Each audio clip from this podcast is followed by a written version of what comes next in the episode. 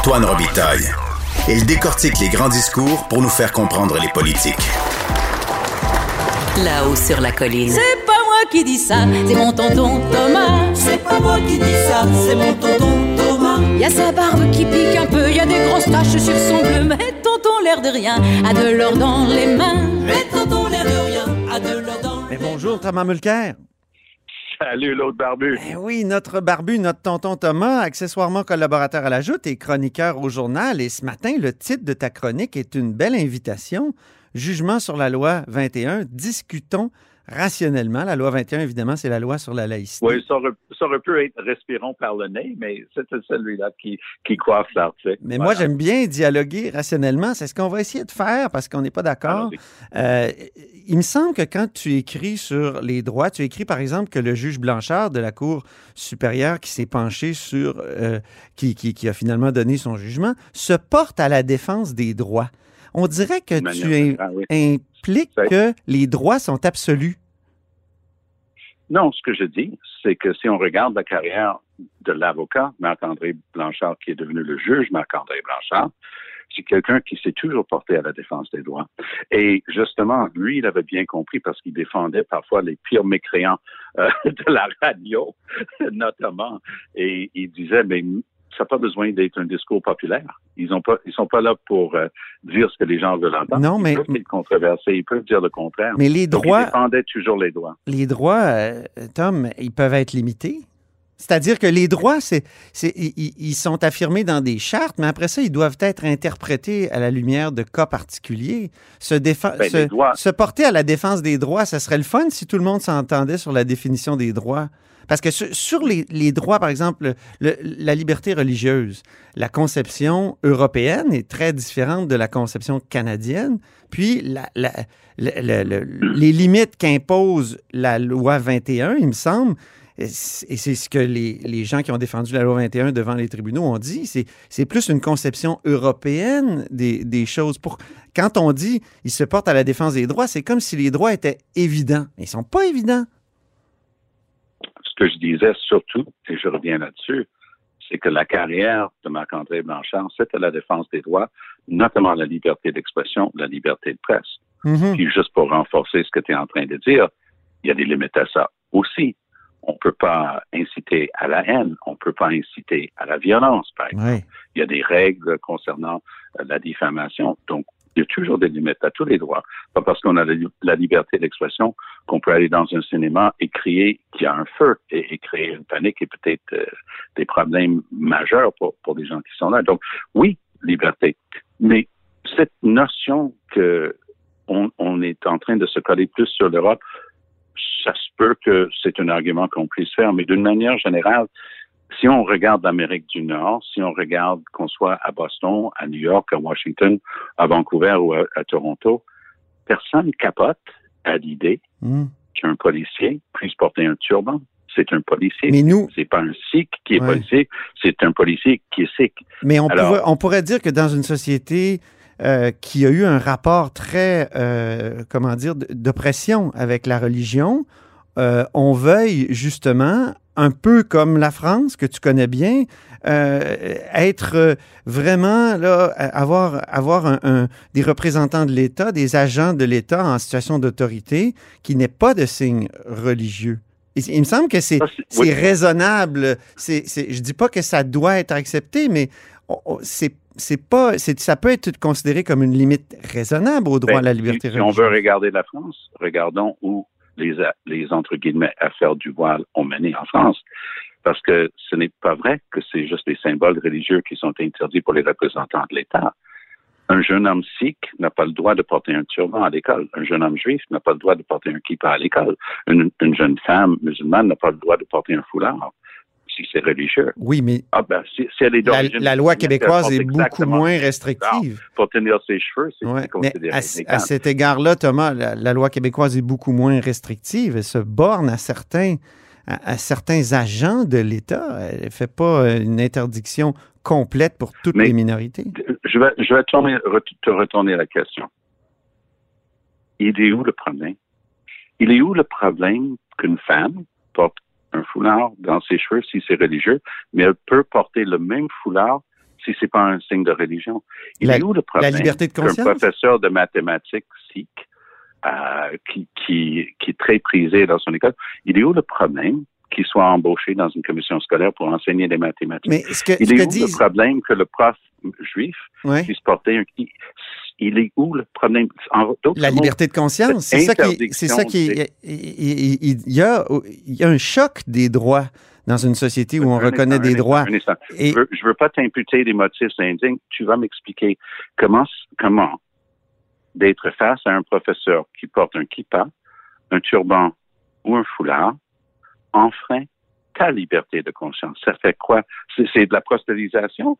Ben, Ils sont en train les- de vendre leur salade? ce que, moi, écoute, Ils portent quelque chose?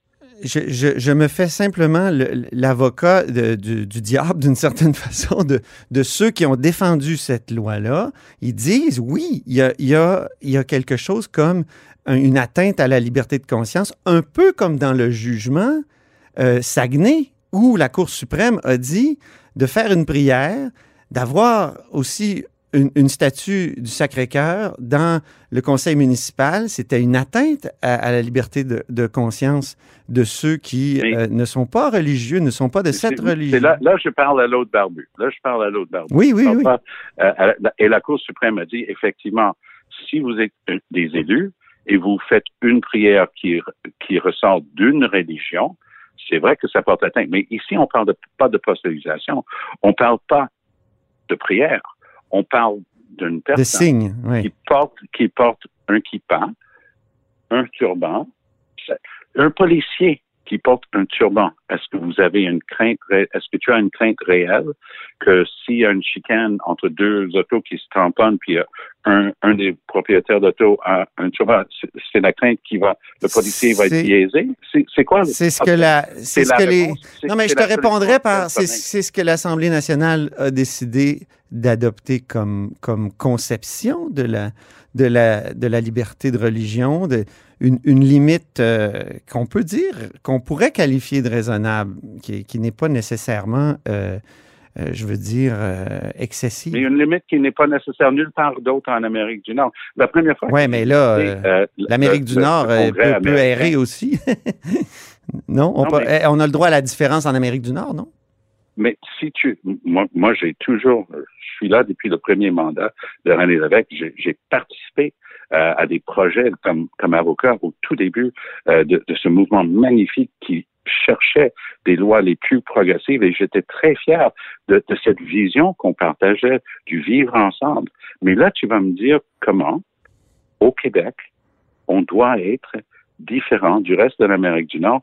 Ça porte atteinte à qui? La seule chose que j'ai entendue de la part de notre premier ministre François Legault, c'est qu'il a fait un- un- un- une parution euh, Facebook, YouTube le soir de l'adoption de la loi 21 pour dire c'est comme ça qu'on est au Québec. Mhm. Disant bien par la phrase même que si on est différent, si on porte un kippa, un turban, et j'en passe, ben, on est différent. Donc, on a la liberté de religion pourvu qu'on soit chrétien et de préférence Hmm. catholique. Non, mais, Et on n'a pas de liberté de religion pour les autres. non, mais on peut religions. pas porter Si de croix non plus. Je pense que si on est policier ou si on est. euh, Alors, alors c'est juste pour les agents. C'est juste pour les agents en situation de.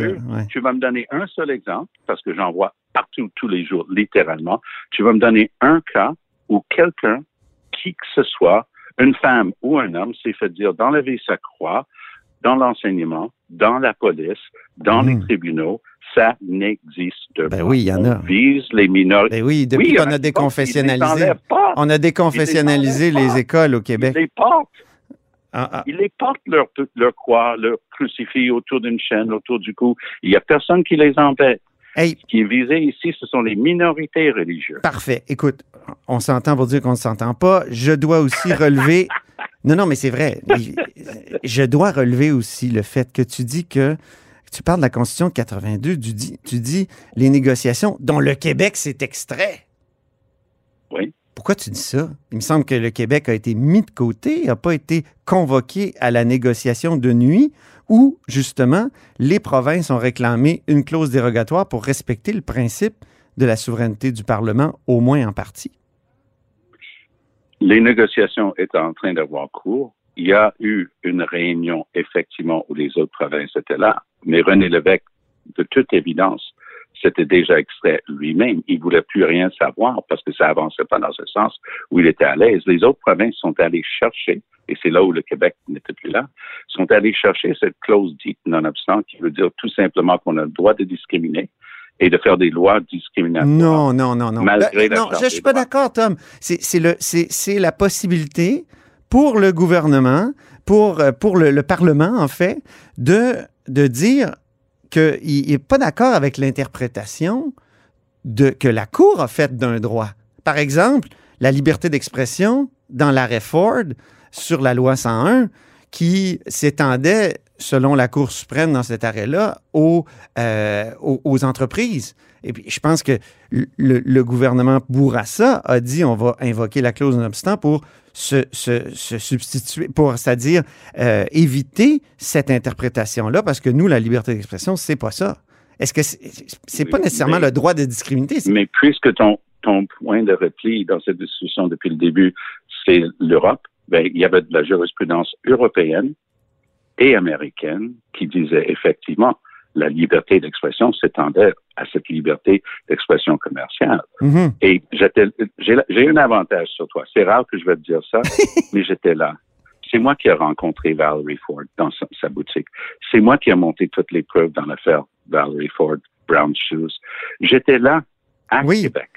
Lorsque Gérard Bertrand, celui que je cite, Oui. et Michel Sparrer, qui est un ami, cher ami qui est décédé il y a deux ans maintenant, qui était le rédacteur, le rédacteur de la loi 101, a réussi à convaincre Bertrand de ne pas parler d'école pour les minorités linguistiques. Il a réussi à le convaincre de parler d'établissement. Espérant, et c'est ce que Michel m'avait expliqué à l'époque, espérant que ça puisse être étendu pour aller chercher Oui. le contrôle Mais- et la gestion des commissions. Mais. Tom, mon expression. Alors, c'est ça, c'est ça le droit aujourd'hui. Mais je tiquais sur le fait que tu dis que la clause non-obstant, c'est une permission de discriminer. Moi, je pense que c'est plutôt une permission pour le Parlement dans un dialogue des pouvoirs là, entre le législatif et le, et le judiciaire de dire je suis pas d'accord avec votre interprétation. C'est euh, euh, Et donc, je peux c'est pas la loi des mesures c'est pas la loi des mesures de guerre. Oui. Puis dans tout ça, il y a un autre truc qui vaut la peine de mentionner parce qu'il y a eu tellement de chemises déchirées cette semaine. euh, Ouais. il y a des lambeaux partout. Il y a une chose qui est importante de rappeler, que c'est le Parti québécois de Lucien Bouchard qui a créé les commissions scolaires linguistiques.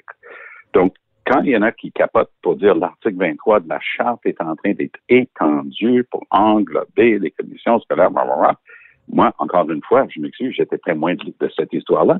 Je suis la personne qui a donné le discours en chambre Ouais. pour l'opposition officielle pour donner notre aval à ce qu'avait promis Pauline Marois, la ministre à l'époque, parce qu'on est à- il y en a qui sont allés à Ottawa pour faire cette présentation-là et pour dire que nous, on acceptait. Moi, j'ai dû me battre bec et ongle contre, bon, moi, j'ai fait l'école secondaire anglophone catholique ici au Québec. Donc, on était minoritaire dans les commissions scolaires catholiques et j'ai eu des bons amis qui étaient très fâchés avec moi parce que je prenais des commissions scolaires linguistiques. J'ai dit, écoutez, 100, 100 quelques années plus tard, euh, presque 150 ans Mais- après la Confédération, c'est le temps de changer. Donc, Mais Tom, que- mais, oui, je, com- avec. je comprends ça, mais Tom, quand même, est-ce que là, le juge ne va pas trop loin dans son interprétation de... Non, Encore une fois, c'est une interprétation. L'interprétation, c'est pas un droit absolu de- qui tombe du ciel. C'est l'article Jolene 23, ça, ça donne une certaine on- on autonomie, mais ça permet quand même pas de, de, de, de créer une espèce de, de partition euh, du Québec. Par exemple, est-ce que, l'article de 23 matin, là. permet... Est-ce que l'article C'est 23, qu'on Tom, euh, attends, écoute ma question. Est-ce que l'article 23 permet, euh, par exemple, aux, aux commissions scolaires anglophones de dire je n'écoute pas Québec pour les conseils sanitaires, les, les règles sanitaires pour l'ouverture ou la fermeture des écoles? Ben non, ça n'a pas rapport avec la langue, mais c'est ce qu'ils font. C'est bonne chose qu'ils n'ont pas écouté Québec parce que Québec a remplacé les commissions scolaires avec des fonctionnaires bénis, oui, oui, qui n'écoutent même pas la santé publique. Ils font à leur tête parce que le ministre de l'Éducation leur dit on ne veut pas de ventilation dans les écoles, même si c'est contre toutes les consignes.